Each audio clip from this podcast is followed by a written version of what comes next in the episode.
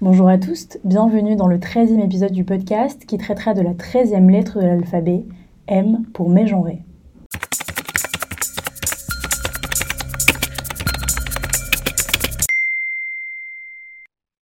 Alors mégenré, il provient du verbe genrer, qui signifie attribuer dans le langage un genre à un individu.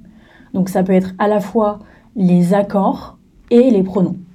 Lorsqu'on parle euh, de genrer quelqu'un, c'est de parler souvent de cette personne en utilisant les pronoms il, elle ou yel, pour ne citer que les plus connus. Mais veut au contraire dire qu'on n'emploie pas les bons pronoms ou les pronoms appropriés pour parler d'un individu, elle pour un homme, par exemple. Mais la plupart du temps, ça s'inscrit dans un contexte particulier qui est celui de la transidentité.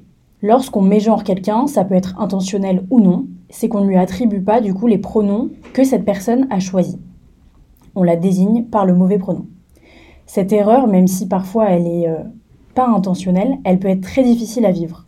Et d'ailleurs, sur la question des pronoms, il y a deux écoles. Il y a les gens qui pensent qu'il faut toujours demander les pronoms d'une personne lorsqu'on la rencontre, afin de ne pas présumer, en fonction de son apparence, les pronoms de cet individu, et celles qui estiment qu'il est préférable de ne pas demander et de voir comment la personne elle se genre lorsqu'elle parle d'elle-même. En fait, cette deuxième école, elle se fonde sur le fait qu'il y a beaucoup de personnes, par exemple des personnes qui sont transféminines ou transmasculines, qui ont fait des démarches assez longues dans leur transition pour euh, avoir ce qu'on appelle un passing, c'est-à-dire apparaître aux yeux de la société et aux yeux des autres comme une personne cisgenre. Ça va être euh, un travail euh, d'apparence qui correspond aux attentes sociales de ce qu'est une femme et de ce qu'est un homme. Et ça, souvent, ça s'inscrit dans le contexte d'une transition hormonale, voire chirurgicale.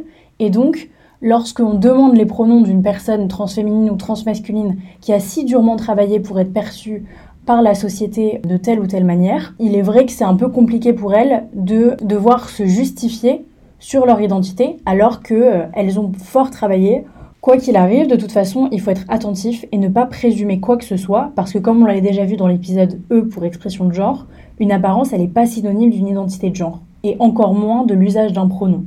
Les pronoms, ils permettent seulement de se situer à travers les mots dans le langage, mais ils permettent souvent pas d'exprimer de manière exhaustive la réalité d'une identité de genre. Lorsqu'on mégenre quelqu'un, même si c'est par erreur, ça peut avoir de lourdes conséquences pour une personne trans par exemple, ou tout simplement pour une personne qui n'a pas forcément envie de parler de son identité ou de se justifier.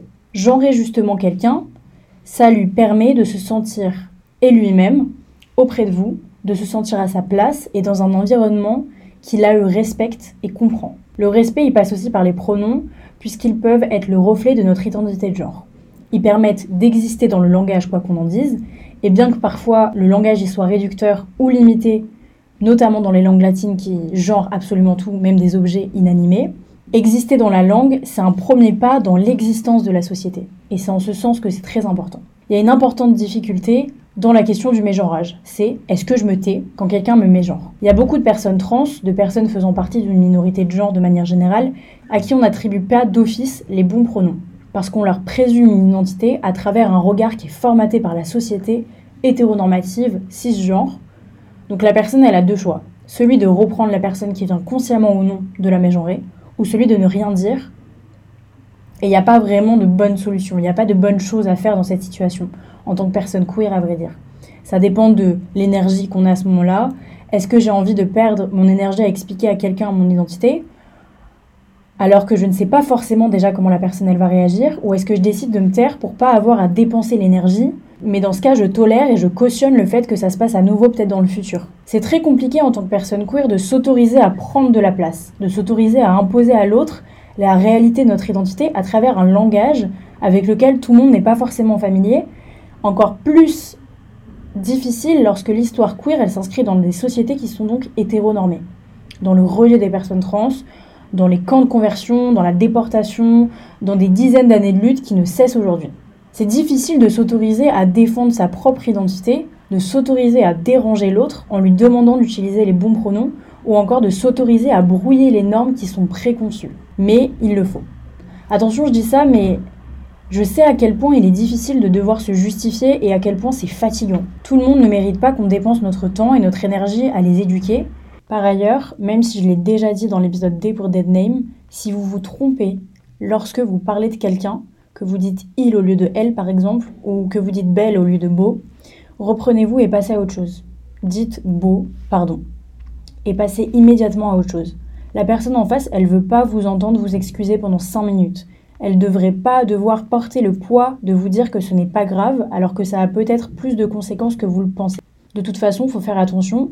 Après ce genre d'erreur, ça arrive, faut juste faire attention, se reprendre, peut-être s'entraîner pour ne pas se tromper dans le futur. De toute façon, il ne faut pas présumer l'identité de quelqu'un en se fondant uniquement sur son apparence. Comme d'habitude, je reste disponible sur Instagram au abcdlgbt-podcast et je vous dis à très vite.